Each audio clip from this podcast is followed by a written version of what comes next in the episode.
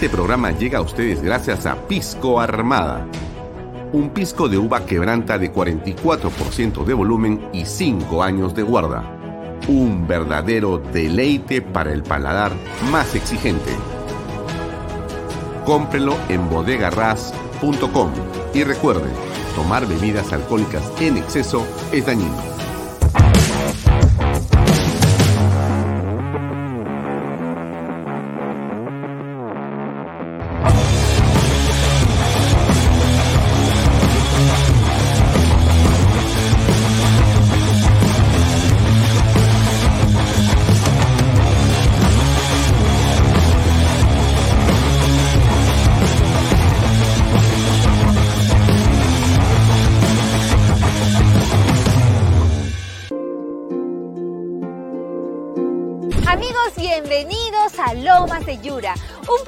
Que te presenta diferentes opciones de vivienda, ya sean casas o departamentos, listas para mudarte. Tenemos la Casa Capulí, que cuenta con un piso, un área construida de 42 metros cuadrados, dos habitaciones, sala, comedor y un área de lavandería. Además, tenemos la Casa Alelí, que cuenta con dos pisos, un área construida de 78 metros cuadrados y cuenta con tres habitaciones en el segundo piso y un baño completo. También tenemos la Casa Misty, que cuenta en el primer piso con sala, comedor, cocina y área de lavandería y una habitación para estudio. En el segundo piso tenemos tres habitaciones, la principal con un baño privado. Y para las personas que están buscando un departamento, tenemos el departamento Huititi, con tres habitaciones, sala, comedor, cocina y área de lavandería. Y puedes financiarlo con el BBVA, que pone a tu disposición ahorro vivienda, que permite que con una simple declaración jurada te muestres tus ingresos y así de fácil y rápido estás listo para adquirir la casa de tus sueños.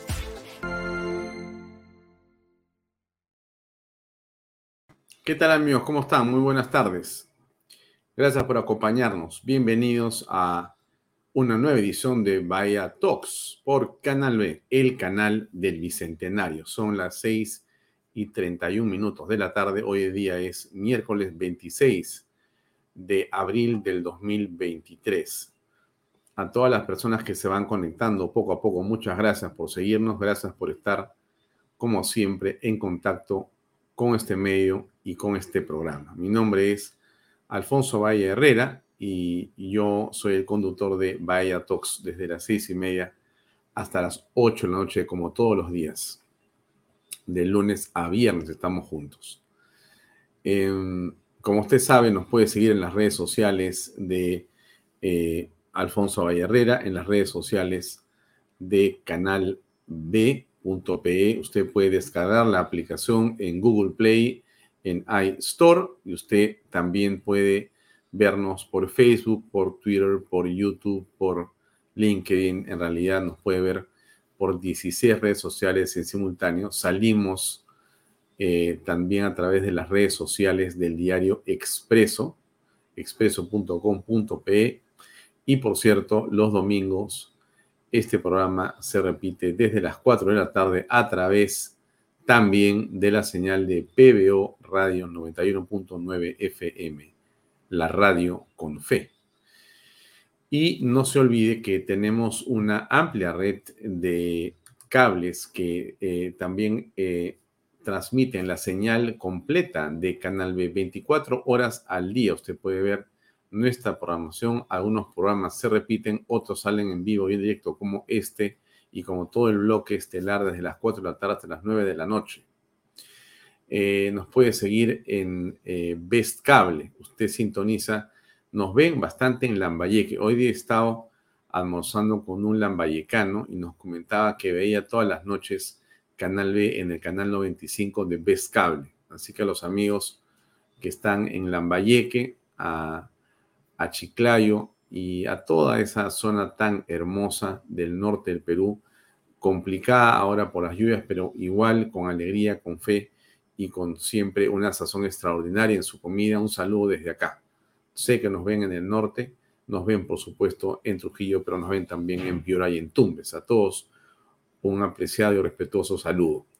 También, como usted sabe, nos ven a través eh, de WinTV o a través de Yotalán, a través de Econocable, Cable Más, nos ven también a través de Incavisión en el Cusco y también en Amazónica TV en Loreto y en toda la zona del oriente de nuestro territorio nacional. Y por supuesto, les mandamos un saludo a todas aquellas personas que se conectan y nos ven desde el extranjero. Sé que hay muchos amigos que nos ven desde Japón o nos ven eh, desde eh, Argentina, en los Estados Unidos. Es el segundo país que más ve este programa. Aparte de Perú, lo siguen en Estados Unidos, después es Argentina, Chile, está Ecuador y después nos vamos a España, nos vamos a Japón, a Australia, donde también siguen varios peruanos las incidencias de lo que decimos aquí en Canal B, el canal del Bicentenario. Gracias a todos los que están conectados a esta hora con nosotros. Nuestro saludo de todos los días a nuestra legión eh, de personas que ya son, digamos, eh, asiduos visitantes y seguidores de este programa y de este canal. Ahí está Enrique Arrieta. Muy buenas noches a Edgar, Francisco, Freddy, Salas Neira. También nuestro saludo a nuestra estimada Lucy Morales, a eh, Amara Gladys. Muy buenas noches a José Luis Lozano Quiroz, que también nos acompaña siempre, a Yolanda, Rita, Esther Mostacero Caballero, por supuesto que sí. Un eh, gusto. Está saludando Lucy a nuestro invitado que viene en unos minutos más. A Rosario Cazorla, infaltable, como todas las noches. Saludos, Rosario, un gusto, como siempre, verte y saludarte. Eh, también está Cielito. Muy bien, Cielito. Buenas noches. A Gladys Polo. A este, ¿quién más está por aquí? Eh, AZ Al, ¿cómo estás? Siempre con tus comentarios y tus agregaciones de valor eh, fantásticas. Pedro Manay, ¿cómo te va? Un saludo muy grande. A Juan Carlos Sutor. Y a Ingrid Jansen Metlin, ¿cómo te va? Y por supuesto a Raúl Víctor Torne Reynolds. Bueno, están eh, casi todos, nos faltan a unos amigos de siempre pero están también aquellos que no conocemos y que le enviamos un saludo cordial desde aquí. Eh, quizá la noticia más importante a esta hora es esta, ¿no es cierto? Eh, y déjeme comentársela, se la voy a leer.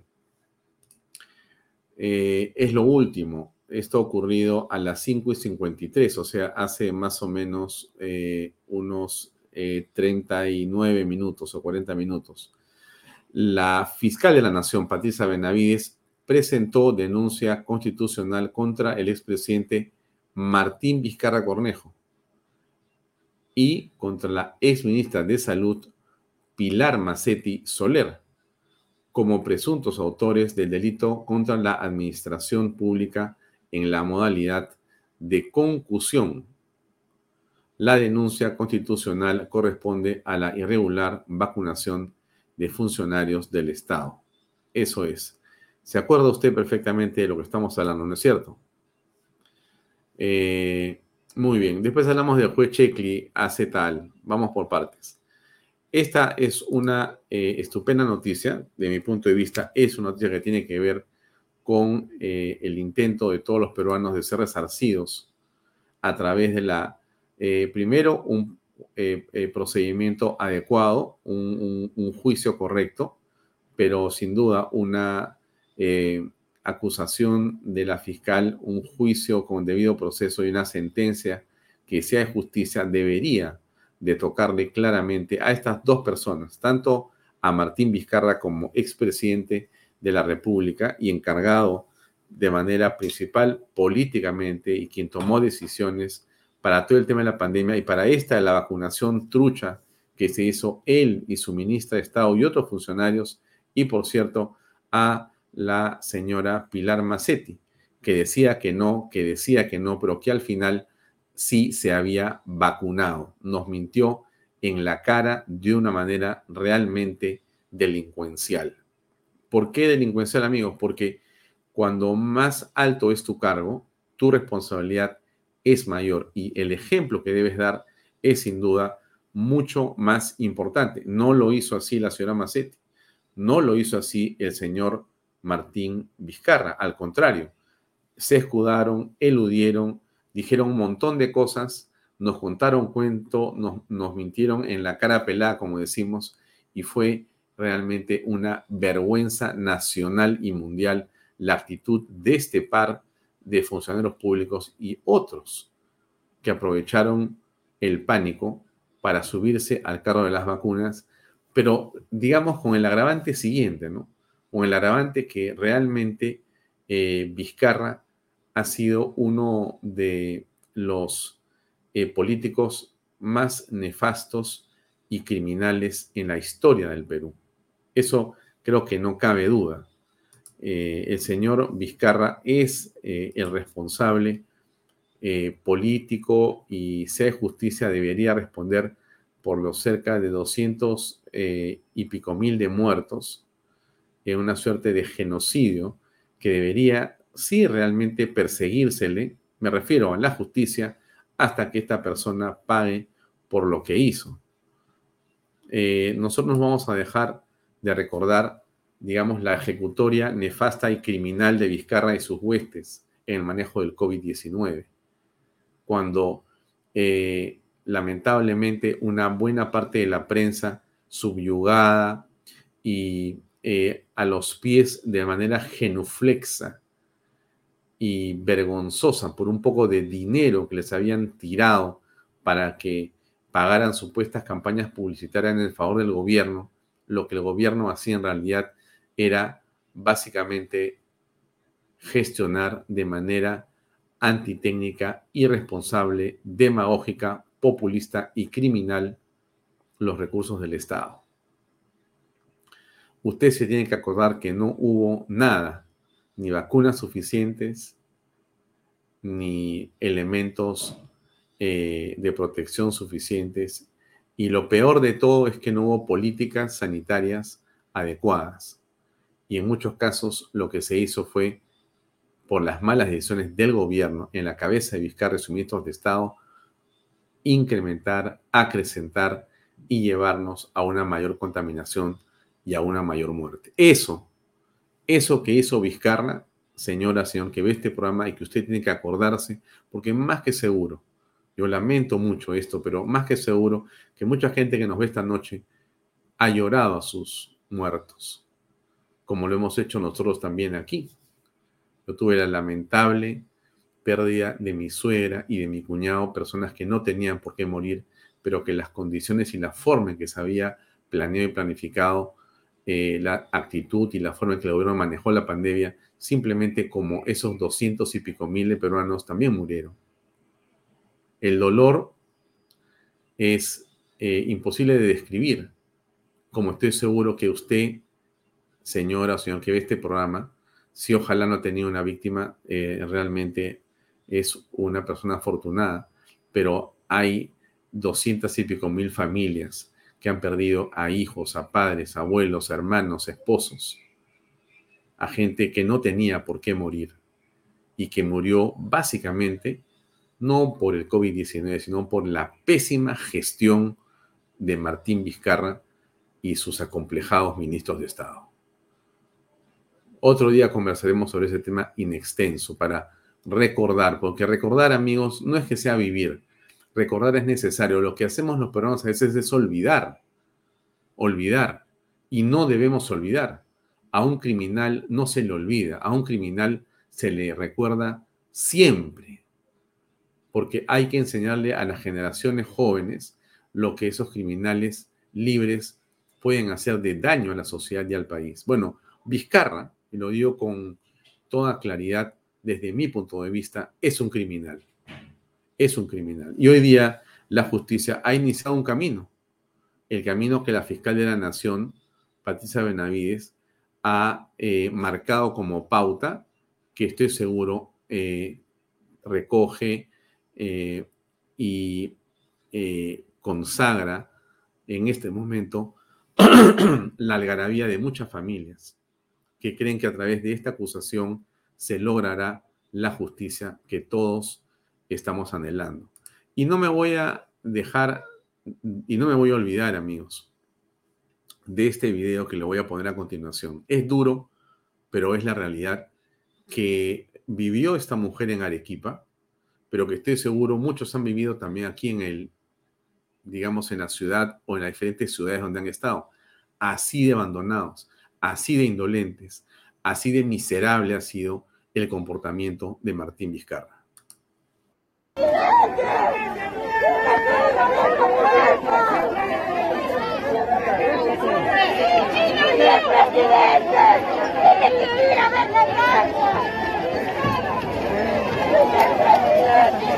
No se la carpa.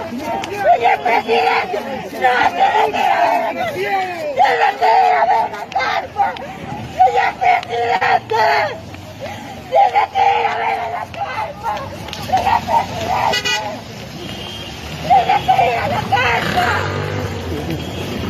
Señor presidente, ¿por qué no me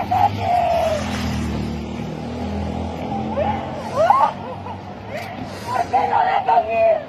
No piensan que sus familias vamos a lo mismo. Todos tenemos familia, vamos a pasar lo mismo.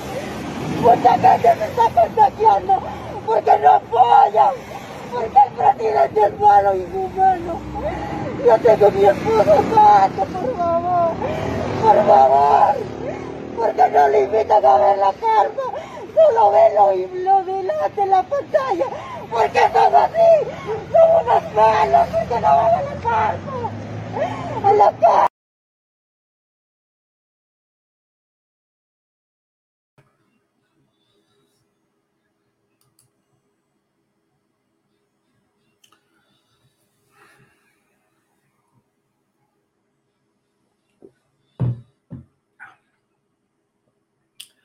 Es muy difícil no sentirse conmovido por una situación como esa.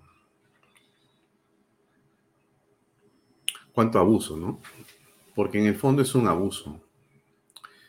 Eh, el señor Vizcarra siempre eh, privilegió sus camisas bien planchadas, su imagen, su cámara que lo grababa, su fotógrafo que lo acompañaba. Siempre privilegió el impacto ante la opinión pública. Pero a pesar de la frialdad del lagarto, a pesar de esa frialdad, eh, Dios hizo que se le escaparan escenas como esta, amigos. Escenas que, como usted recordará, salvo algunos poquísimos programas, y nosotros desde el principio, muchas veces, reprodujimos este video. Porque en la época de la pandemia, casi la unanimidad de los medios lo que había acordado hacer o había sido subyugado por la compra de sus líneas editoriales a través de publicidad, acordaron no publicar nada que molestara al presidente. Así es. Así es. Y eso no hace mucho tiempo. Entonces, eh, no nos olvidemos, amigos, porque a veces tenemos mala memoria, a veces ocurre que los peruanos ocupados en tantas cosas y con tanta información que viene de un lado y de otro, nos olvidamos de revisar lo que ha ocurrido en nuestra patria y no podemos hacerlo. No debemos hacerlo porque, mire, eh, en memoria de los peruanos que han caído y que no debieron morir, eh, los que estamos todavía aquí, porque Dios quiere que estemos aquí, tenemos quizá un rol que cumplir. El rol es hablar de este tema. El rol es no olvidar de este tema. El rol es reflexionar sobre estas cosas. Para que esa reflexión, para que ese hablar sirva, ayude a que nos sanemos en el alma porque estamos dolidos, pero también, amigos, para que las autoridades competentes, como la Fiscalía, actúen los jueces sientan el peso de los argumentos y condenen a estos criminales. Quizá ese día en que veamos enmarrocado al expresidente Martín Vizcarra, muchos no saltaremos de alegría porque nada va a devolver a la vida de la gente que falleció y murió, que nunca debió morir. Pero habremos y sentiremos seguramente que hay un poquito de esperanza en el país, porque creeremos seguro que se ha alcanzado un poco de justicia. Vizcarra acabará en las mazmorras más putrefactas del Perú, tarde o temprano. Tarde o temprano. Y con él, con seguridad, todos los otros criminales que lo acompañaron en esas decisiones que fueron absolutamente delincuenciales. Pero nosotros, amigos, lo que nos corresponde es no olvidar, reflexionar e, insisto, hacer sentir en las redes sociales, en nuestras casas, en donde sea necesario, hacerle sentir a las autoridades la indignación. Y creo que nuestra inquebrantable voluntad de no dejar que esas muertes, que han sido a toda luz injustas, no hayan sido en vano. Que sirva para mover la conciencia de las autoridades eh, en la Fiscalía y en el Poder Judicial y que los criminales paguen como corresponde con el debido proceso, pero con toda la, eh, digamos, eh, rectitud que la justicia debe aplicar en este caso. Lo dejo ahí, es un video realmente durísimo, durísimo, pero es lo que ha ocurrido. Usted se acuerda que esta señora, cuyo nombre en este momento lo he olvidado, le rogaba a Vizcarra que había ido al hospital eh, central de Arequipa y como no había show, decidió regresarse con su vehículo por donde vino. Pero ocurría una cosa fatal en el estacionamiento existía ahí unas carpas donde faltaba atención y faltaba oxígeno. Lo que esta mujer pedía era que, por favor, la autoridad autorizara que su esposo pueda ser tratado y que le dieran oxígeno y que lo pudieran auxiliar frente a la falta eh, de estos implementos que la mujer no tenía cómo eh, conseguir. Y lo que pedía era, Vizcarra llegaba a decir, todo funciona bien, tómenme fotos y seguía caminando como era siempre Vizcarra, pues. Un hombre hecho básicamente para las cámaras, para la finta, para la mentira, para el engaño. Y por eso es que esta señora sale corriendo a decir, no se vayan, no se vayan, ayúdenme a que a mi esposo le den oxígeno. Lamentablemente, como todos sabemos, el esposo de la señora falleció a las pocas horas. Pero esto que es algo que le ocurre a esta dama es el drama que nos ha pasado a todos los peruanos. En mucha mayor magnitud que esta dama, o en magnitudes similares o parecidas. Y eso no ha sido el COVID, estimados amigos. No, por favor. O sea, si usted piensa que ha sido eso, yo le diría que no piense eso. No fue el COVID, amigos. Fue la irresponsabilidad, la criminal política que tuvo el señor Vizcarra y sus ministros de Estado para conducir el proceso sanitario de COVID-19 en el país. Absolutamente. Hicieron todo al revés y en el camino robaron. Y cuando pudieron se vacunaron a espaldas de la población. ¿Cómo no va a merecer eso, amigos, todo el peso de la ley para que terminen donde deben terminar los criminales y los delincuentes? ¿Qué piensa usted? O, creo que lo que tenemos que hacer, lo que debemos hacer es olvidarnos de Vizcarra. Yo creo que no. Yo creo que no. Hay varios comentarios de muchas personas. Eh, priorizó sus intereses. El robo y la mala gestión. Negligencia criminal. Eh, en realidad es demasiado. Celia Capira, eso es, ese es el nombre de esta dama. Celia Capira, efectivamente. Déjenme poner una vez más el video, no, eh, sino para que no olvidemos, amigos. No debemos olvidar.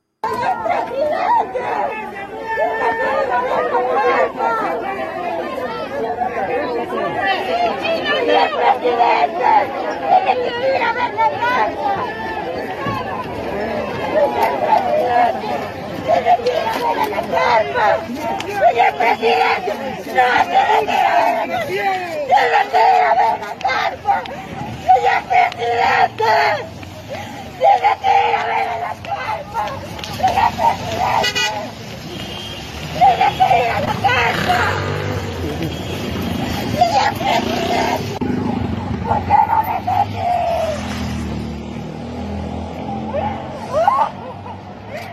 ¿Por qué no dejan ir? No piensan que sus familias va a pasar lo mismo. Todos tenemos familia, va a pasar lo mismo. Mucha gente se está contagiando porque no apoyan. Porque el presidente es malo y inhumano. Yo tengo mi esposo santo, por favor. Por favor. Porque no le invitan a ver la carta. Solo ve lo, lo delante en la pantalla. Porque son así. Son unos malos. Porque no van a la carta. A la carta. Eh, un comercial y regresamos, amigos.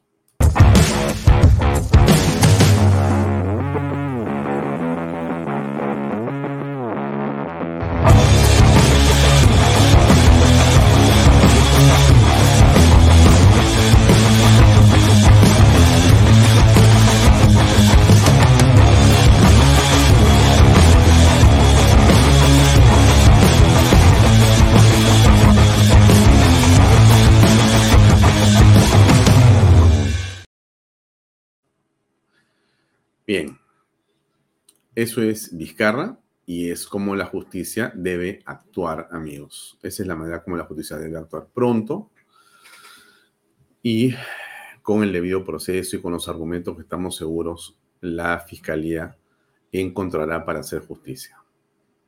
Hoy día, como le había comentado, tenemos un programa eh, también preparado con cuidado para ustedes, una conversación con el eh, penalista eh, Wilber Medina, el abogado Wilber Medina, para conversar en torno a las, digamos, diversas eh, noticias que tienen que ver con el ámbito penal de las últimas horas. Está este tema de Vizcarra. Hay otro tema no menor que es el tema de Sagasti, que vamos a comentar también después. Hoy día también ha sido ya acusado constitucionalmente desde el Congreso de la República.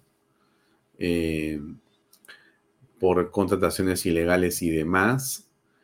Eh, está el caso de eh, los tres ministros que hoy día fueron salvados de la prisión preventiva por el juez Checkley.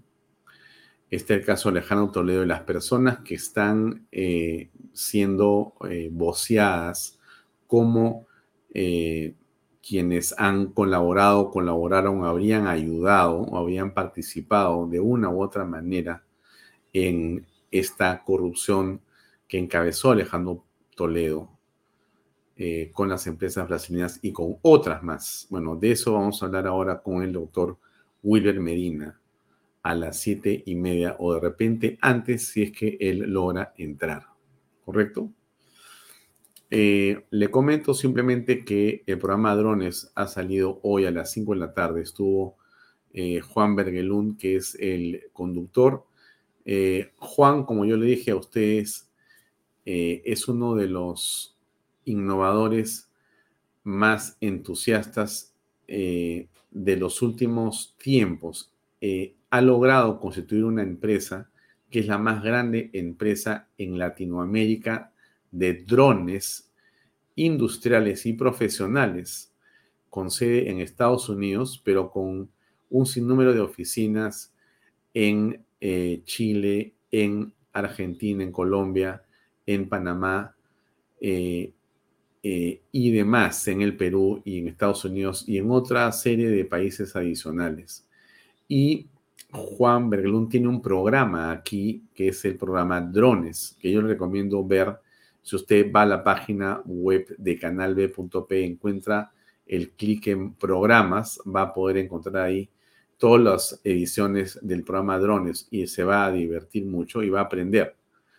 Así que le recomiendo ver el de la edición de hoy que ha sido Drones y su uso militar. Un tremendo tema que por supuesto no se agota en el programa. Yo creo que se podrían hacer 10 o 20 programas sobre lo mismo porque hay miles de aplicaciones. Está con nosotros dentro de un ratito William Medina. Eh, y hoy día también está Pepe Pardo a las 8 de la noche. Como eh, siempre yo le hago eh, acordar a usted que es este programa que conduce Pepe Pardo. El día de hoy tiene un invitado especial que quizá usted no conozca. Ese invitado soy yo. Bueno, la única forma que tengo de decirlo es así, porque en realidad Pepe Pardo me había dicho hace unos días que quería conversar. En realidad me ha dicho hace unas semanas y yo estuve posponiendo por trabajo el tema, pero acordamos en que el día de hoy estaría en su programa para hablar de la situación del país y del desarrollo de Canal B. Si a usted le interesa ese punto de vista y conocer un poco de lo que está pasando en Canal B, le recomiendo que después de Bahía Talks vea reflexiones con Pepe Pardo. Vamos a conversar largo y tendido durante una hora. No se olvide, y yo sé que a veces le caigo cargoso, pero mm, me parece que es una buena cargocería en todo caso, y es de colaborar con eh, el padre José Antonio Eguren, arzobispo de Piura. Eh, él a través del arzobispado de Piura y de Cáritas está juntando dinero para que ese dinero se traduzca en compra de bolsas alimenticias con alimentos que lleguen a las manos, a los hogares, a los estómagos en realidad de las personas que han sufrido y que están sufriendo por las inclemencias del clima, las lluvias, los huecos y demás en el norte del Perú. Hay mucho que se está haciendo. Si usted tiene un sol, dos soles o más, pues YAPE envíe ese dinero porque todo, todo sol es de una gran utilidad. No, no deje de hacerlo porque va a ayudar esta causa que es tan importante. Eh, yo le pasé a usted, disculpe que, le corto un ratito, pero yo le puse a usted este spot de Metacar, ¿no es cierto? Muy bien. Metacar es un auspiciador nuestro. ¿Cuál es el punto de Metacar? Se lo comento porque creo importante. O si usted tiene un vehículo, cualquiera que tenga, más si tiene un vehículo de alta gama, y su garantía ya terminó, porque usted de repente compró un carro y le dijeron, mira, los primeros 30 mil kilómetros o 50 mil o 10 mil o lo que sea, vienes al taller de la marca premium y no te vamos a cobrar sino solamente los repuestos, ¿no es cierto? Y eso a veces es conveniente porque, bueno, uno tiene una, un carro determinado y quiere que lo vea, digamos, el concesionario que lo vendió. Pero cuando va pasando el kilometraje, ¿no es cierto? ¿Qué es lo que uno necesita? Que el carro esté igualmente visto con eh, técnicos o mecánicos estupendos y con tecnología de punta, pero a veces uno podría sentir, podría sentir, no digo que sienta, podría sentir que hay un costo excesivo que no queremos pagar. Porque a veces las marcas tienen precios o de repuestos o de mantenimiento cuando ya no está en garantía el carro demasiado alto. Entonces, si usted tiene esa duda, porque podría ser que tenga la duda, dice de repente sí, de repente no, pues llame a Metacar. Usted ha visto el teléfono de Metacar. ¿Dónde está el teléfono de Metacar, este, mi estimado Alejandro Peña? A ver si lo ubicas. Creo que lo tenemos por acá.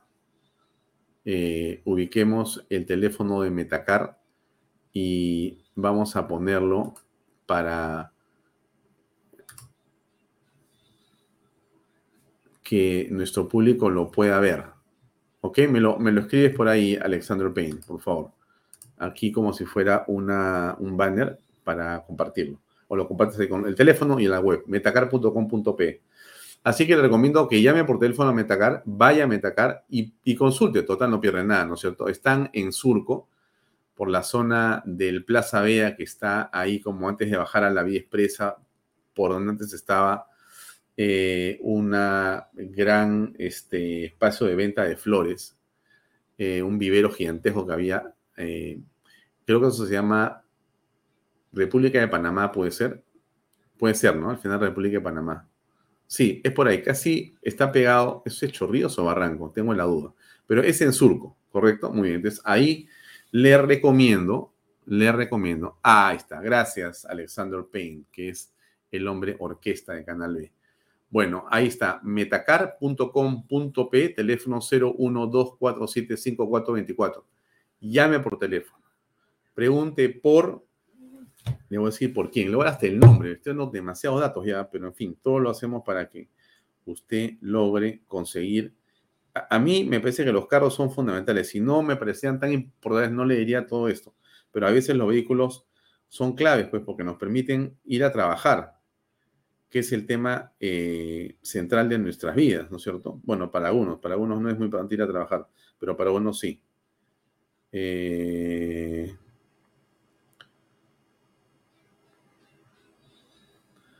a ver, déjeme ver, ¿por qué no tengo el teléfono aquí de Metacar? Qué raro, ¿ah? Mm, bueno, ya ubicaré el nombre del Superman pero no necesito darle ningún nombre, porque usted va a llamar simplemente a Metacar y lo van a atender. ¿Correcto? Y vamos a preparar muy pronto, porque lo estoy diciendo la verdad, estamos preparando muy pronto una eh, promoción, inclusive. ¿Dónde estará? Pero no importa. Llame usted a ese número, dígale que ha visto aquí en Canal B esta publicidad y estoy seguro que le van a tratar recontra bien, porque eso es lo que hemos quedado con ellos. Cuando va la gente de Canal B, tienes que tratarlos recontra bien. Les recomiendo sinceramente que puedan utilizar ese servicio. Bien, entonces eh, hablemos de Metacar. Algo más de otro auspiciador. Sorry por los auspiciadores, pero como usted sabe, nosotros vivimos de los auspicios y eso tiene un valor gigantesco. Este es el caso de nuestros amigos de Arequipa, que se llama eh, Lomas de Yura. Son esas casas que le he mostrado yo y que están en los videos que se pasa antes, durante y después del programa. Eh, quedan eh, apenas algunas decenas de casas. Se están vendiendo a razón de entre 10 y 15 casas al mes. Le digo con toda sinceridad, por si acaso, no vaya a creer que es mentira lo que le estoy contando. Quedan pocas casas y tienen crédito en mi vivienda y usted las puede comprar eh, a través de un producto del BBV que se llama Ahorro Vivienda, que esa sola firma. Ya no tiene que presentar todo el papeleo para sacar el crédito hipotecario. Entonces, una casa le puede salir de una manera muy, pero muy interesante y vienen con eh, dos o tres, eh, tres o cuatro dormitorios, dos pisos. Creo que todavía queda alguna de un piso. Tendría que averiguar, no conozco cómo están el tema de los detalles de las ventas eh, pero todas están eh, en una zona espectacular con agua potable 24 horas al día, agua y desagüe, por cierto, luz eléctrica, pistas y veredas completamente terminadas, señalizadas, eh, jardines alrededor y, por supuesto, título de propiedad. Título de propiedad. O sea que si usted está buscando hacer una inversión o comprarse una casa o la casa de sus sueños, en Lomas de Yura, a 20 minutos del aeropuerto, puede encontrar ese sueño hecho realidad en Arequipa. Es otro auspiciador nuestro. Y si yo no hablo de mis auspiciadores, ¿quién habla de mis auspiciadores? ¿No es cierto? Por eso, pues. Y si usted no compra a los auspiciadores nuestros, ¿cómo apoya Canal B? Así funcionan las cosas en la vida, amigos. Así que si puede hacerlo, vaya a Metacar, ¿no es cierto? metacar.com.p, vaya a Metacar y si está en Arequipa, cómprese una casa. Bien, dejo a el lagarto ahí y esta noticia, en realidad quería tocar otra y es básicamente eh,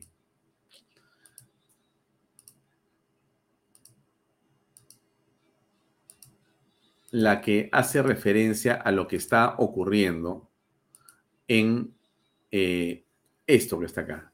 El enfrentamiento entre, digamos, la policía y los extranjeros indocumentados en la frontera con Chile. Hay una situación de drama a estas alturas. Déjenme compartir algunas noticias y vemos qué está pasando. Primero déjenme poner un videito para que tenga usted un contexto y después le pongo lo que ha sido una ley reciente y nos informamos a ver para que tenga usted una idea de qué es lo que está ocurriendo lamentablemente en esta zona del país con eh, personas que vienen de Chile o que han sido expulsadas de Chile, como fuere que sea, y que buscan un destino para su familia. Son Es un tema muy doloroso, amigos. Son niños que están ahí o ancianos también. Y bueno, todo el drama que eso implica, es bueno que usted también lo vea aquí en Canal B. Ahí va. La Policía Nacional, en coordinación con carabineros, desalojaron, eh, aquí despejaron la vía internacional que estaba bloqueada por eh, los extranjeros indocumentados.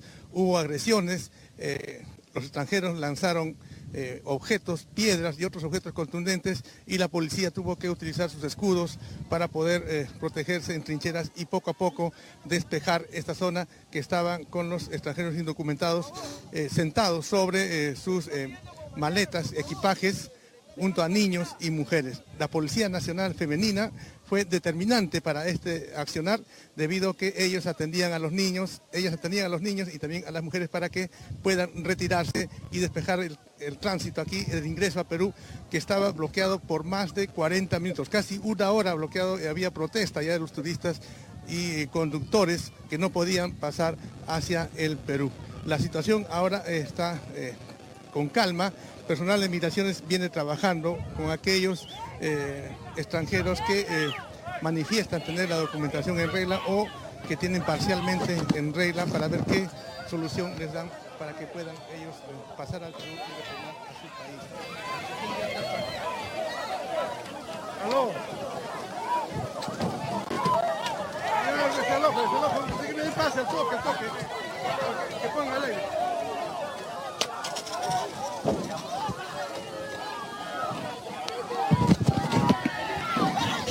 Hay enfrentamiento con la policía otra vez, de nuevo.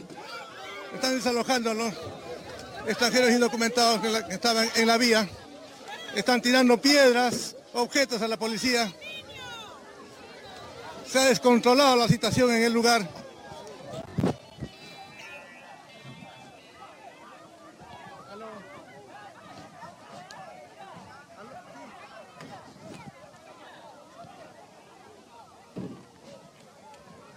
Bueno, esto es lo que viene ocurriendo, amigos, todos los días. Eh, y cada vez es más tensa la situación por obvias razones. Obvias razones. Estamos teniendo a madres de familia, compadres de familia que están con sus hijos, son niños muy pequeños, eh, y con a veces está el abuelo, la abuela. La situación se ha descontrolado. Y eso realmente es muy, pero muy penoso. Muy penoso. Es una situación de absoluta, absoluto descontrol. Están tirando piedras los extranjeros.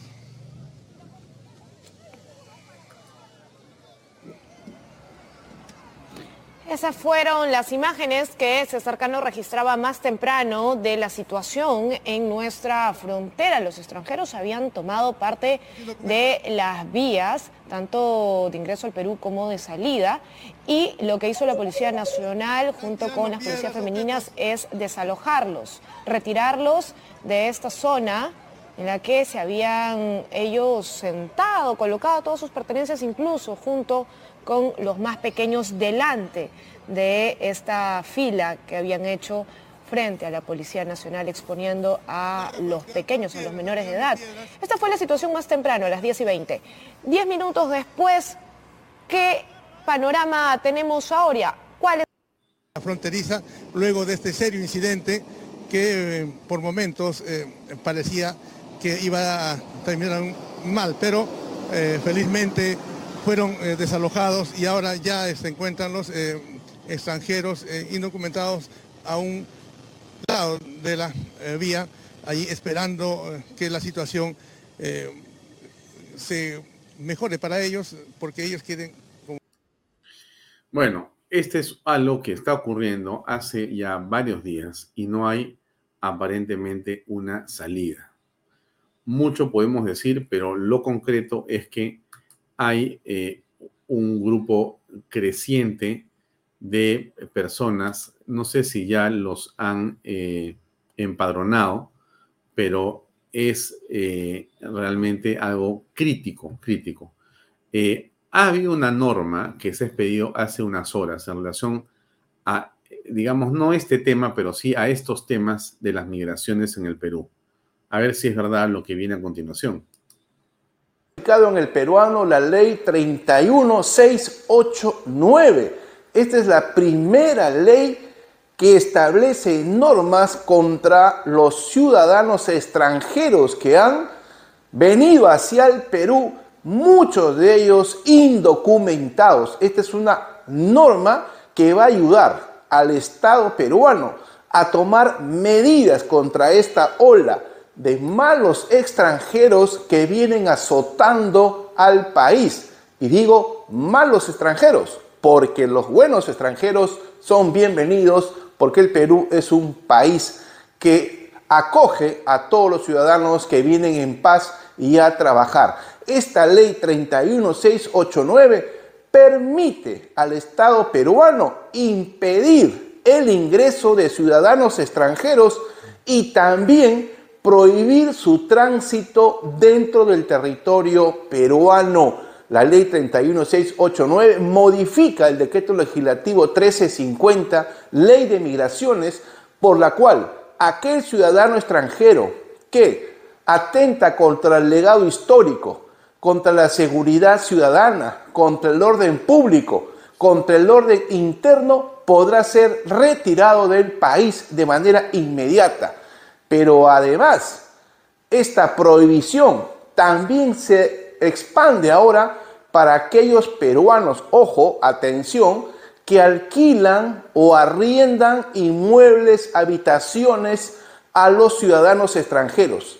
Aquel peruano que arriende en cualquier tipo de modalidad, ya sea hospedaje, en hostales, hoteles, casas, cuartos, etcétera, tiene la obligación de contratar únicamente con aquel ciudadano extranjero que tiene documentos en regla y vigentes, pero además deberá informar a migraciones de todos los ciudadanos que están viviendo en su domicilio, en un cuarto, en una habitación, en un hospedaje o en un hotel. Esta es una obligación que de no cumplirse acarrea una grave multa contra aquel infractor. Una buena medida para evitar esta ola de extranjeros que le están haciendo mucho daño al país y que ahora con esta ley 31689 tienen una herramienta legal para accionar de inmediato y expulsar y prohibir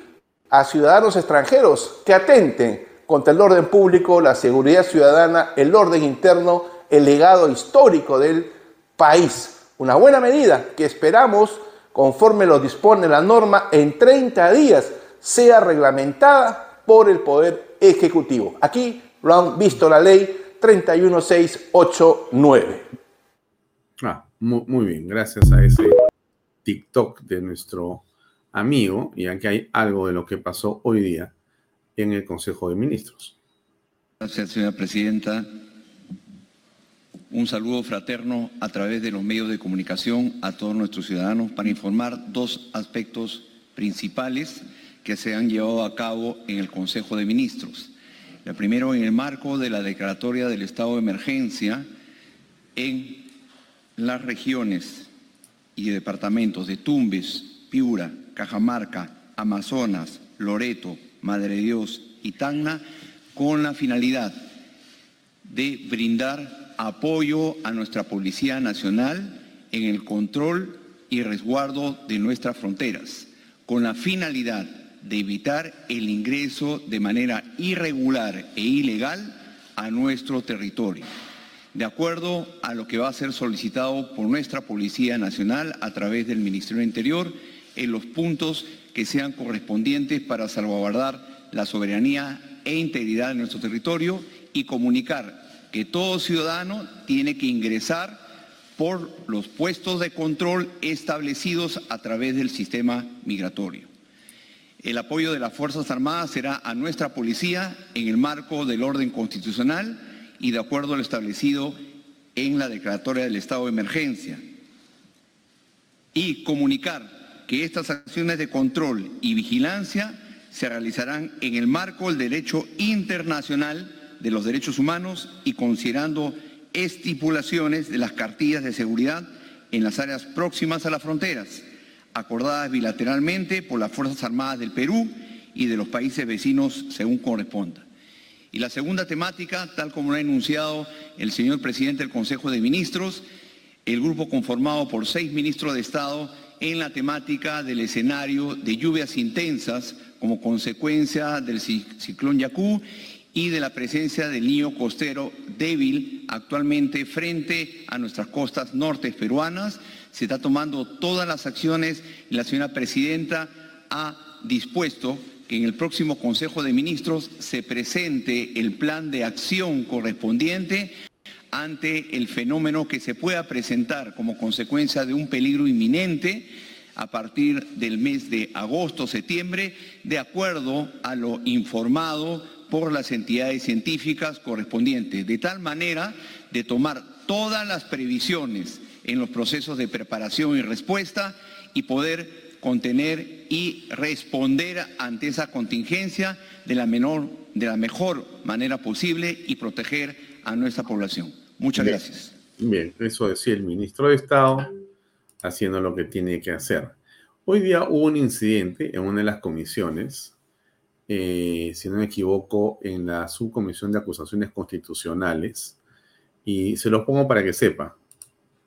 Castillo Terrones, juráis por Dios y por los santos evangelios, decir la verdad y solamente la verdad al declarar como testigo ante esta comisión investigadora y de igual manera responder las preguntas que le sean formuladas. Señor presidente, permítame, a través de este espacio, quisiera expresar mi profunda solidaridad eh, señor, señor Pedro Castillo Terrones, señor, Pedro Castillo Terrones, estamos en eh, juramento, luego usted podrá hacer uso de la palabra respecto a su pedido. Vamos a, eh, señor Pedro Castillo Terrones, señor Pedro Castillo, por favor, vamos a mantener, vamos a mantener el orden en esta sesión. Estamos juramentando, señor Pedro Castillo Terrones. Señor secretario técnico, por favor, puede apagar el micrófono. He solicitado que esta audiencia sea de señor, carácter, eh, señor Pedro Castillo, sea de carácter presencial. Le recordamos que usted está recluido en un establecimiento penitenciario.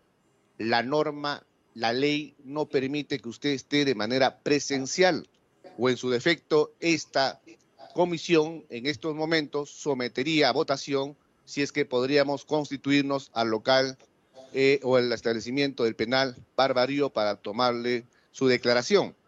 Pero en estos momentos usted no puede disponer, porque usted está con prisión preventiva, usted no puede disponer de las decisiones de las comisiones de investigación. Señor. Nos olvidamos del señor Castillo, que lo hemos eh, tenido que soportar 17 meses y esta es una más de sus, en realidad, arranques fuera del lugar. Vamos a darle la bienvenida al doctor eh, Wilber Medina, que ya está con nosotros. Wilber, buenas noches, ¿cómo estás? ¿Cómo estás, Alfonso? A tus órdenes. Wilber, para comenzar nuestra conversación, yo te rogaría que me des tu punto de vista sobre la situación del doctor Alejandro Toledo. No sé si es doctor, pero en todo caso de Alejandro Toledo en relación a que si realmente, como se dice, él podría acogerse a una delación o una colaboración eficaz para irse a su casa detenido preventivamente. ¿Cuál es tu opinión? Bueno, eh, hasta el 2019 eso no era posible porque los líderes no podían acogerse a la colaboración. Sin embargo, luego ha habido una variación en la legislación penal que permiten ahora que los líderes de una organización criminal o los que han finalmente eh, eh, jefaturado una organización criminal puedan acogerse.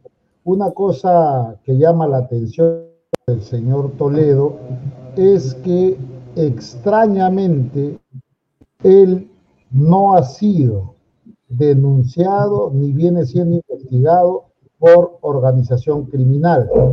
Una cosa, una falencia, yo creo que a propósito por parte de la Fiscalía.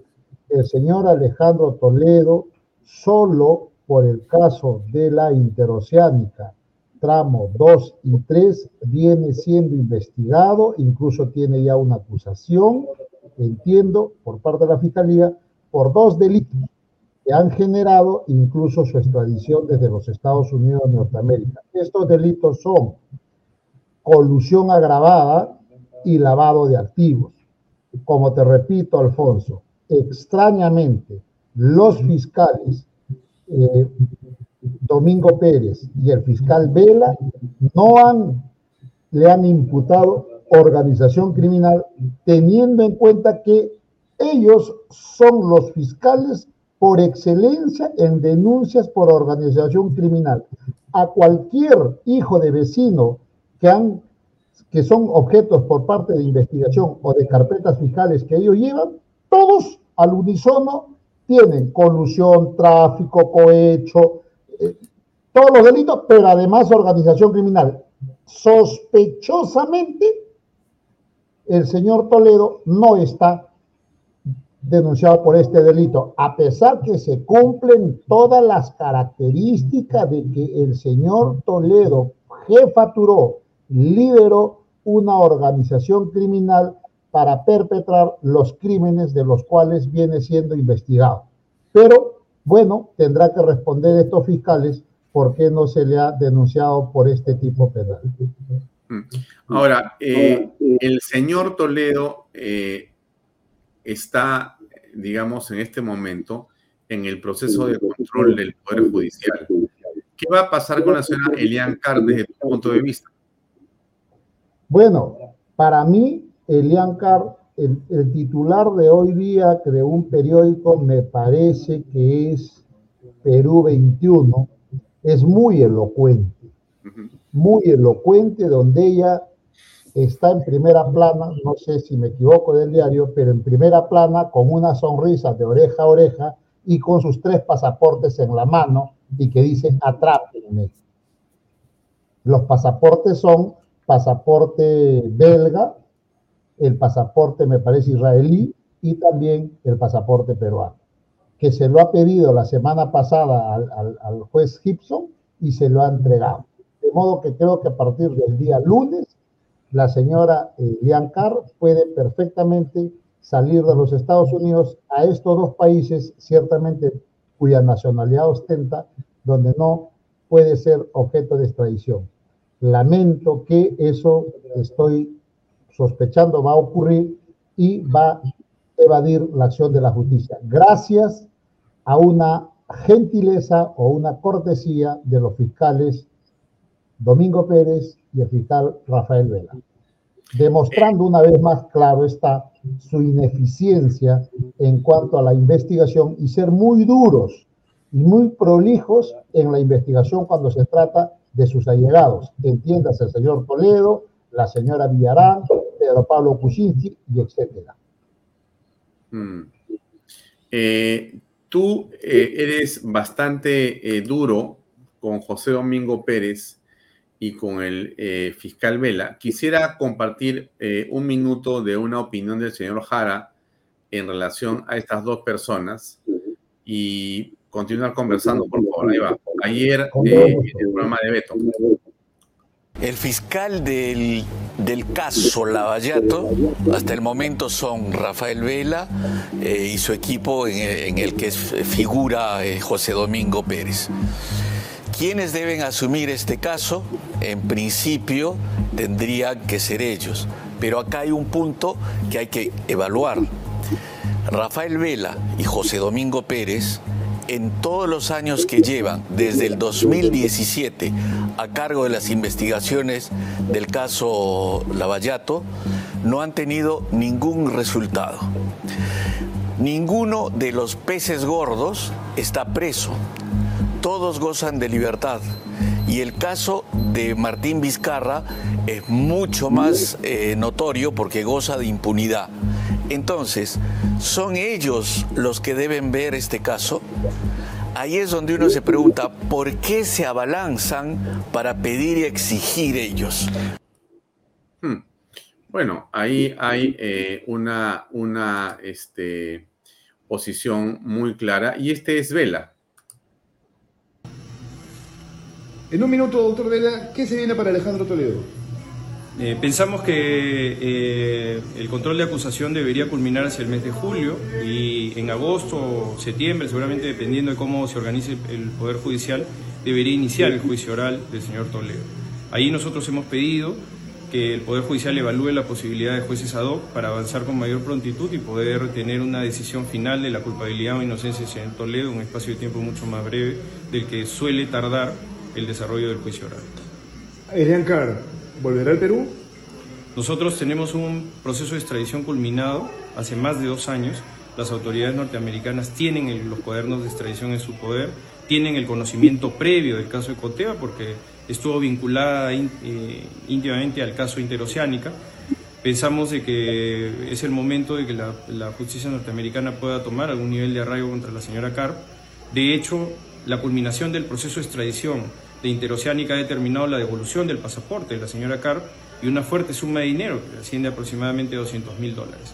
Por tanto, ya es decisión de la justicia norteamericana el evaluar y tomar las medidas de arraigo necesarias, que van desde la posibilidad de, de pedir su privación de libertad, como sucedió con el señor Toledo por parte del juez Hickson en el año 2019, hasta de repente tener algunas medidas mínimas como los impedimentos de salida o las vigilancias electrónicas.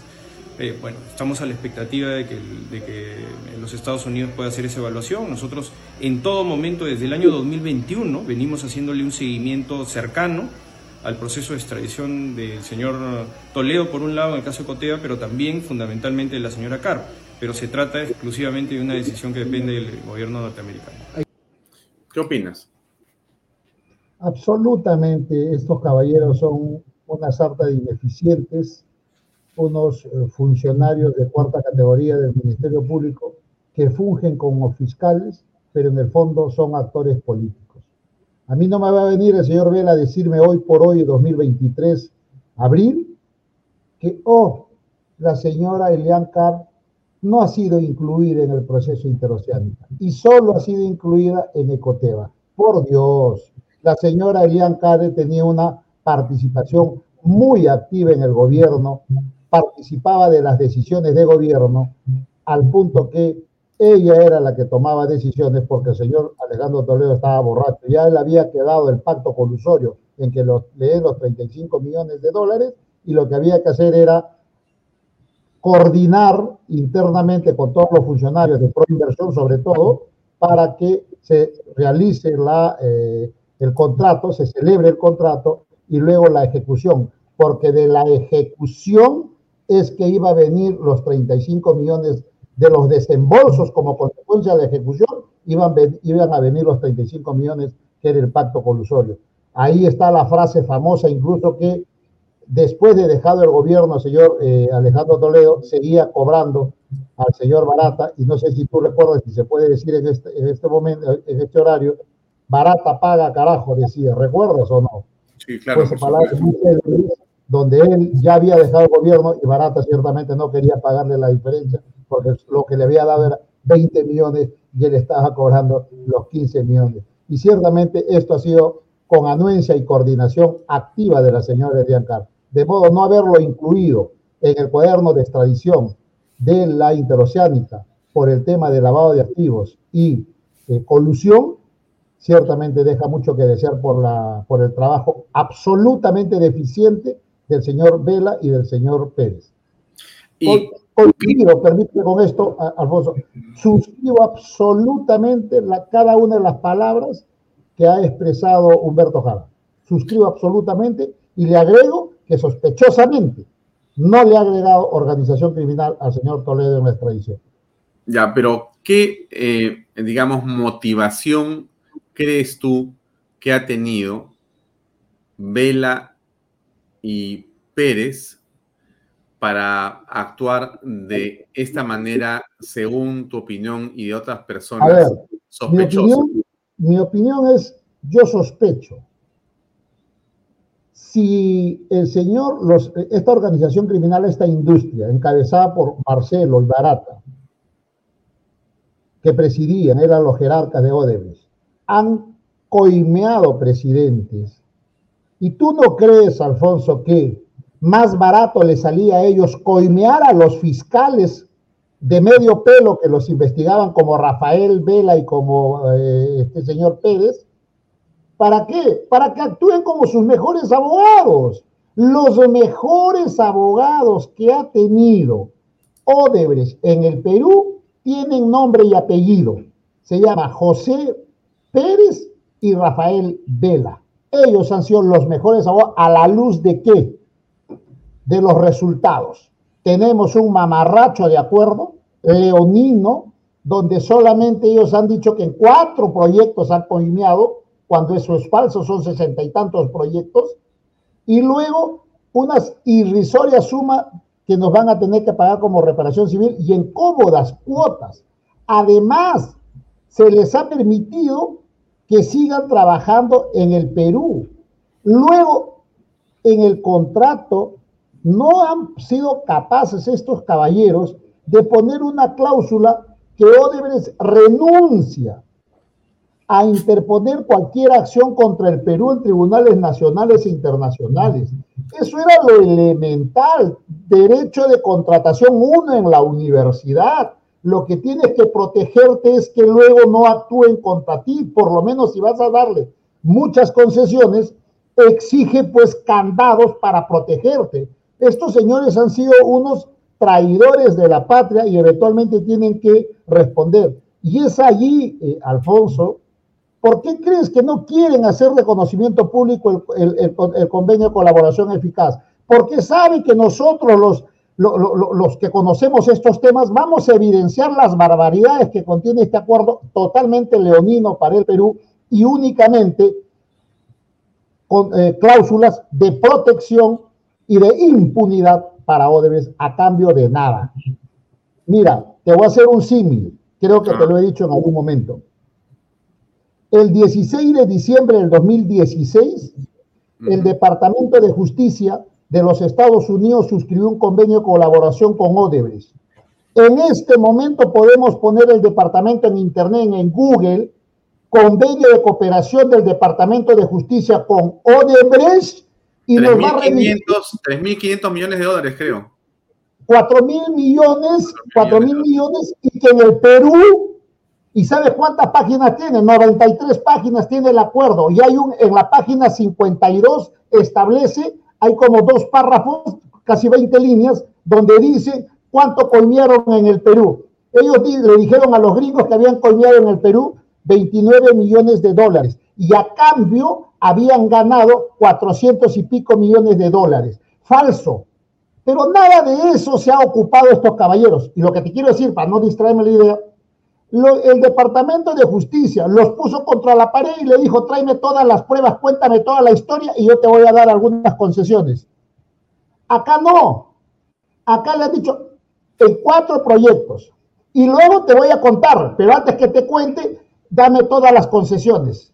Y le han dado todas las concesiones, excepción de penas, etcétera, etcétera, etcétera, hasta que formalmente es un mamarracho de acuerdo. Pero lo que te quiero decir es, fíjate, el Departamento de Justicia tiene colgado, escaneado con las firmas en el portal del Departamento de Justicia el convenio. Dime, nosotros que somos un país subdesarrollado, donde hay mucha corrupción, ¿por qué no hacemos lo mismo?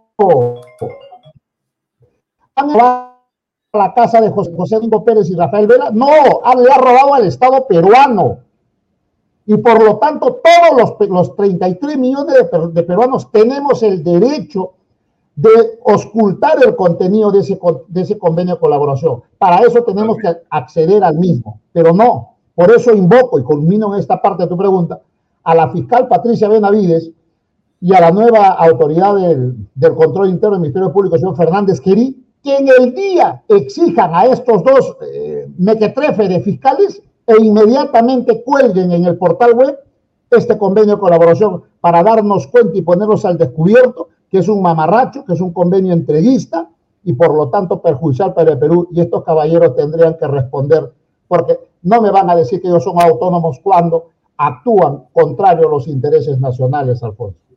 Claro, este, cuando se quiso y se pidió la publicación de ese documento, se esgrimió un montón de razones y justificaciones diciendo que Odebrecht eh, lo que estaba pidiendo era eh, más bien reserva y que a condición o a cambio de esa reserva iba a dar los codinomes, iba a abrir todas sus computadoras, iba a contar eh, todo lo que tenía que contar, iba a realmente portarse como una especie de maravilla, cosa que no ocurrió en ningún caso. O sea que Odebrecht prometió y los argumentos de los defensores del convenio que eran periodistas, de comunicación, operadores políticos, ONGs, abogados y demás, era que todo el que pedía, todo el que pedía que se eh, publicara ese convenio, que se hiciera público, en realidad favorecía a Odebrecht. Y entonces. Éramos corruptos, nos decía que íbamos a ser corruptos. Sí, si tú pedías, era ese es un corrupto. Entonces, pero al final de cuentas, al revés. Los corruptos son los que no quieren enseñar el convenio. Ellos son los corruptos, porque la cultura del principio de la transparencia, toda la gestión pública tiene que ser transparente cuando se actúa bien. Mm, y la otra pregunta es, este, eh, ¿hasta cuándo puede durar ese secretismo? Por supuesto que el secretismo inmediatamente se firmó. Cada día que pase y que no se conozca, ellos están cometiendo delito de obstrucción en la administración de justicia y contra la fe pública. ¿Por qué no nos enseñan este convenio? Por Dios, ¿de qué estamos hablando? Por eso es de responsabilidad de la fiscal Patricia Benavides, ahora que le está lavando la al Ministerio Público, que le está devolviendo la legitimidad de la institución frente a la sociedad, que exija. Por eso, y fíjate, una de las funciones tiene que hoy pedir que se exhiba ese convenio. ¿Y sabe por qué? Te voy a decir ahora, este Alfonso, por qué quieren ellos recordarle a todo el Perú que ellos son los fiscales del caso. Y por si acaso que la fiscal de la nación no se entrometa, ¿ah? porque ella no tiene nada que ver en el tema. Lo ha dicho con de frente lo ha dicho José Pérez con el señor eh, Rafael Vela. Por Dios, ¿de qué estamos hablando? La institución del Ministerio Público es una institución jerárquica. El jefe es el que manda. El jefe puede supervisar. Recuerda cuando Tuvo la osadía de pedir que le enseñen el, el borrador del convenio, ¿qué no hicieron para sacarlo del cargo? Lo mismo están haciendo una guerra mediática hoy contra la fiscal de la Nación, porque a eso está orientada. Porque la ida de la fiscal de la Nación a recibir al señor Toledo, a explicarle sus derechos, a decirle, yo soy la jefa del Ministerio Público y yo le garantizo sus derechos para que usted se acoja, ellos no quieren. ¿Por qué? Porque quieren manejar a su antojo la declaración de Toledo y quieren que eche a las personas que ellos quieren y a los que no quieren proteger.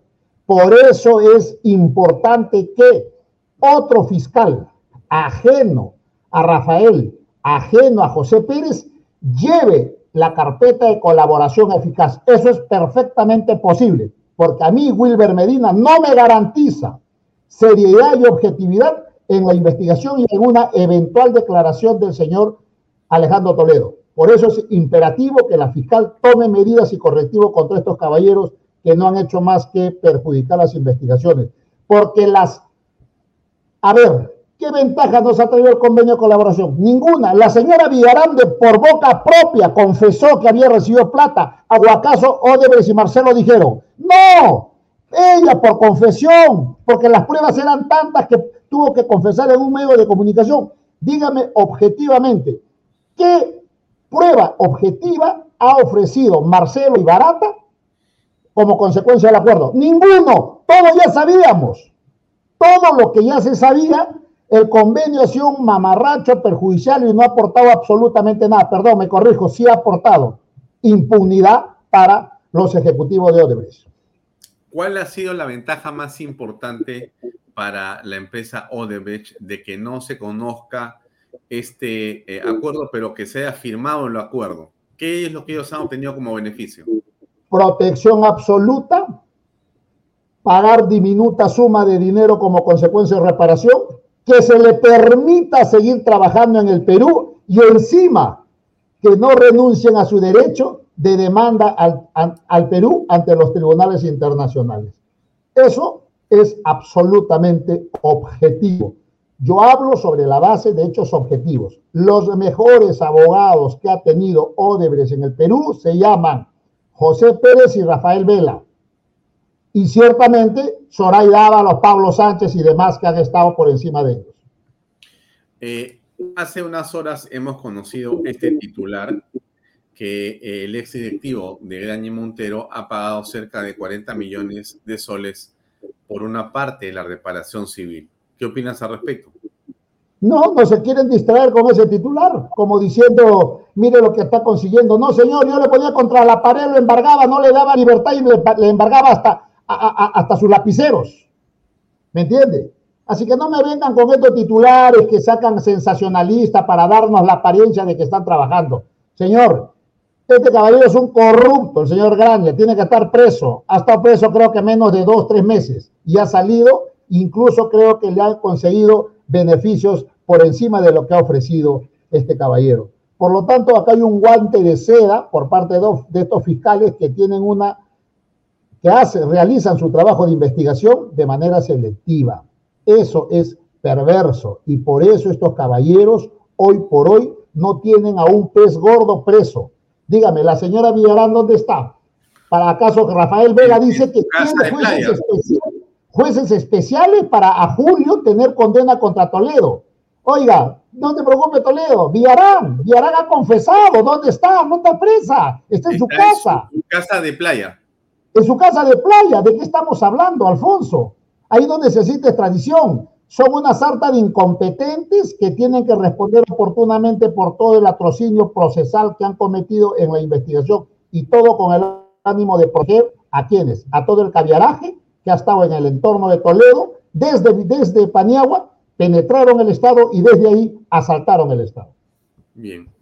a tu comentario en torno a esta noticia que creemos tiene una enorme importancia y es el hecho que la doctora Patricia Benavides ha presentado una denuncia constitucional contra el expresidente Martín Vizcarra Cornejo y la exministra Pilar Macetti Soler como presuntos autores del delito contra la administración pública en la modalidad de conclusión por el tema del vacunagate. ¿Qué opinas eh, en relación a esto?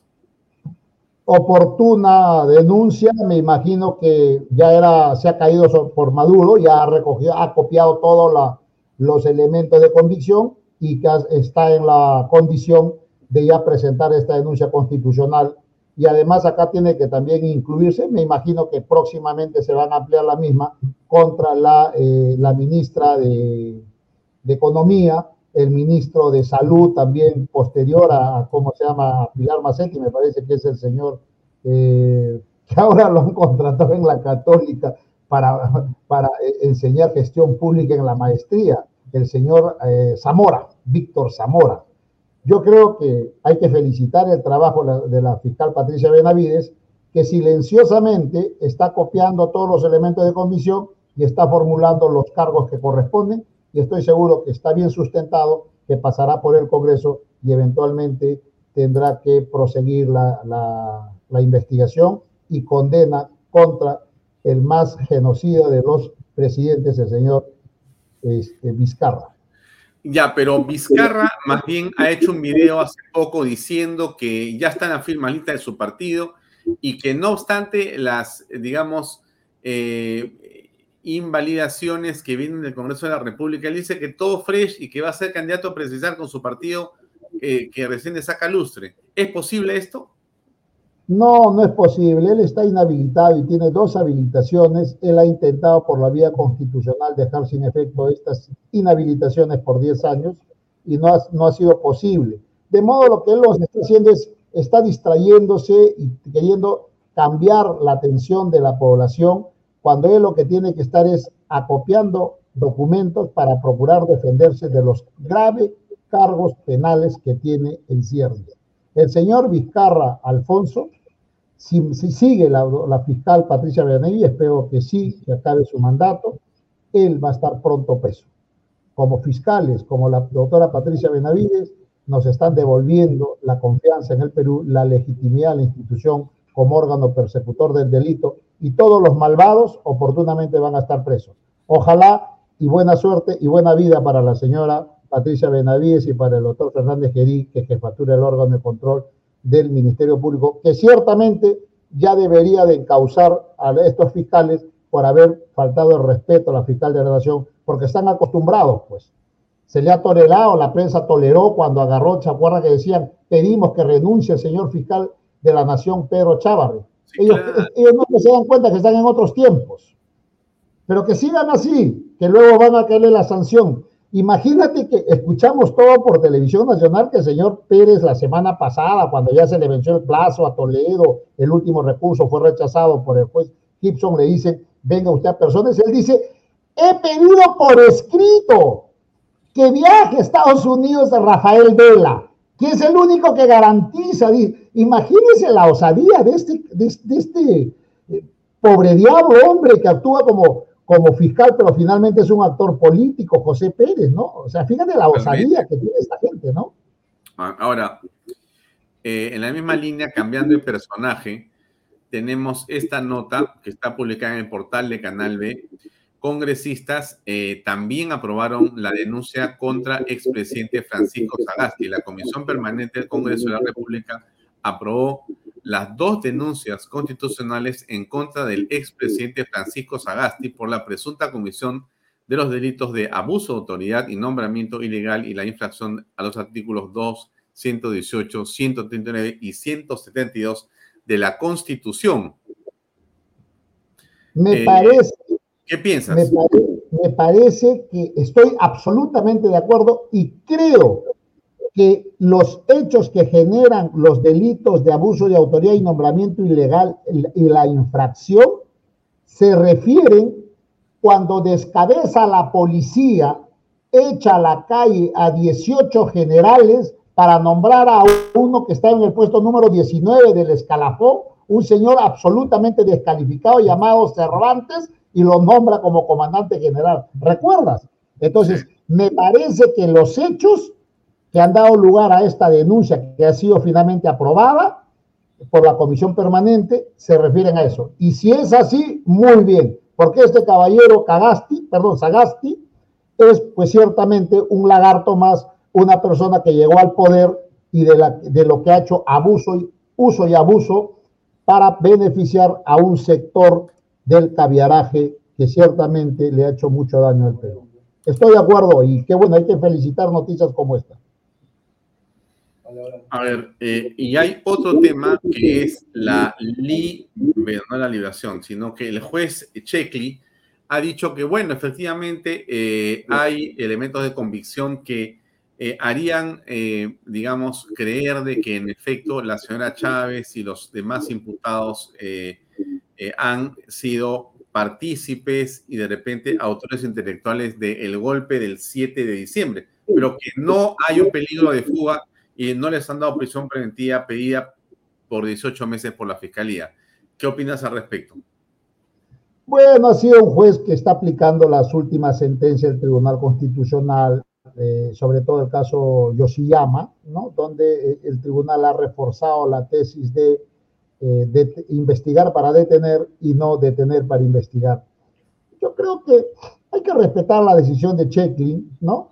Porque en efecto sí habría arraigo, ¿no? Porque son personas que tienen trabajo, por, lo menos Bexi con el señor Sánchez son actuales congresistas, eso tampoco garantiza nada, es muy relativo, pero de alguna manera tienen un trabajo conocido, tienen domicilio. Pero, pero te quiero poner un videíto de 30 segundos sobre Sánchez, por favor, para que la gente sepa eh, qué se encuentra. Ahí va, ahí va, ahí va. El Perú en una nueva los militantes de Juntos por el Perú en una nueva planilla dorada descubierta. Dalbarte Cuadros Ponciano cobró mensualmente los últimos seis meses del año pasado 10 mil soles por una supuesta asesoría legal. Johnny Loaiza Lars ganó 17 mil 500 soles, según consta en este documento oficial. El exministro favorito de Castillo también favoreció a su hermano, a quien se le asigna un sueldo mensual en su partido con el dinero de todos los peruanos.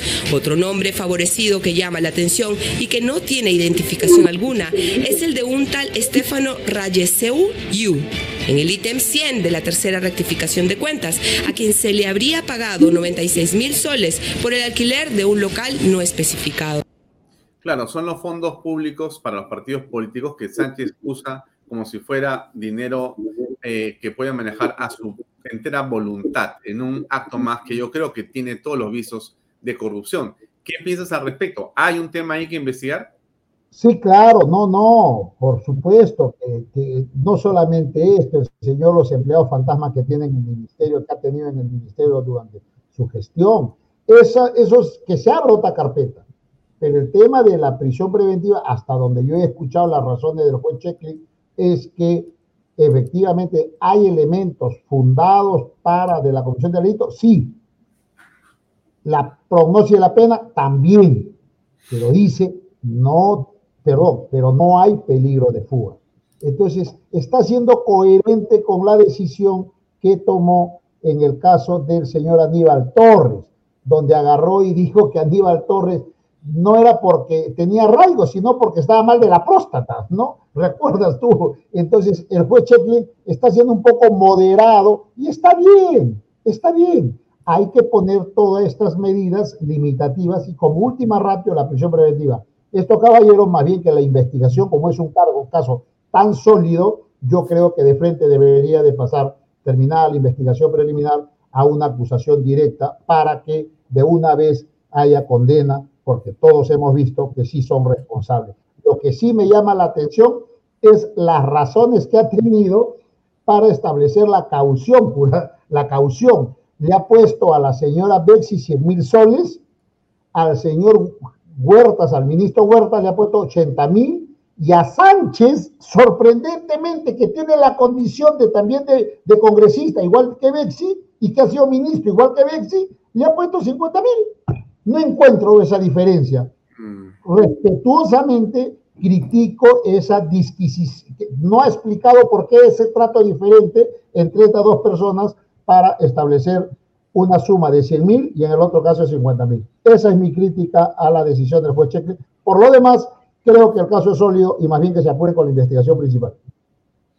Eh, Wilber, se nos acaba el tiempo y siempre que converso contigo, siempre digo, te tengo que invitar media hora más. Y, bueno, así que vamos a tener que conversar en extenso en otro momento. Te agradezco siempre por tu enorme cortesía de acompañarnos. El programa se termina, no podemos seguir, pero te quiero agradecer como siempre por tu paciencia y tu pedagogía para poder explicarnos lo que está pasando en el ámbito penal. Un gran abrazo y como siempre, muchas gracias por acompañarnos. Muchas gracias y para la próxima vez invitas para hablar sobre la Junta Nacional de Justicia y la infracción a la Constitución y delito en flagrancia sobre la usurpación de funciones. El próximo lunes estamos juntos. Eh, no, el lunes es feriado, el martes sí. Correcto. Muchas gracias, Alfonso. Un gran abrazo, Wilber. Muchas gracias, muy amable. Hasta otra oportunidad. Bien, amigos, era el doctor Wilber Medina. Nosotros nos despedimos porque nos vamos a ver el programa del señor Pepe Pardo, que empieza dentro de cuatro minutos aquí en Canal B y voy a entrevistar a esta persona que quizá ustedes no ubican, pero es el señor Alfonso Valle Herrera, o sea, yo mismo. Vamos a conversar sobre lo que pasa en la política peruana y sobre Canal B. Yo les agradezco a ustedes por su tiempo, como siempre, por acompañarnos. Nos vemos eh, ahora en cuatro minutos en el programa de Pepe Pardo y mañana a las seis y media en otra edición de este programa. Vaya todos por Canal B, el canal del Bicentenario. Muchas gracias y muy buenas noches. Este programa llega a ustedes gracias a Pisco Armada un pisco de uva quebranta de 44% de volumen y 5 años de guarda. Un verdadero deleite para el paladar más exigente. Cómprelo en bodegarras.com y recuerde, tomar bebidas alcohólicas en exceso es dañino.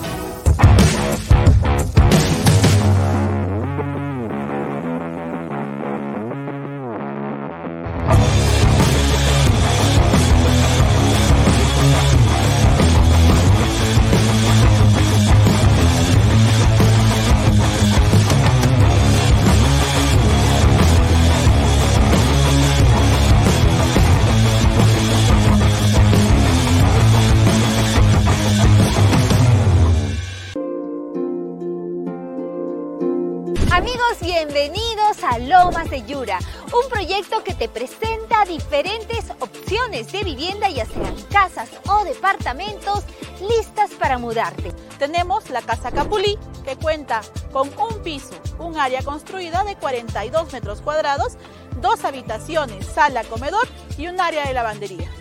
Además, tenemos la Casa Alelí, que cuenta con dos pisos, un área construida de 78 metros cuadrados y cuenta con tres habitaciones en el segundo piso y un baño completo. También tenemos la Casa Misty, que cuenta en el primer piso con sala, comedor, cocina y área de lavandería y una habitación para estudio. En el segundo piso tenemos tres habitaciones, la principal con un baño privado. Y para las personas que están buscando un departamento, tenemos el departamento Huititi, con tres habitaciones, sala, comedor, cocina y área de lavandería. Y puedes financiarlo con el BBVA, que pone a tu disposición ahorro vivienda, que permite que con una simple declaración jurada te muestres tus ingresos y así de fácil y rápido estás listo para adquirir la casa de tus sueños.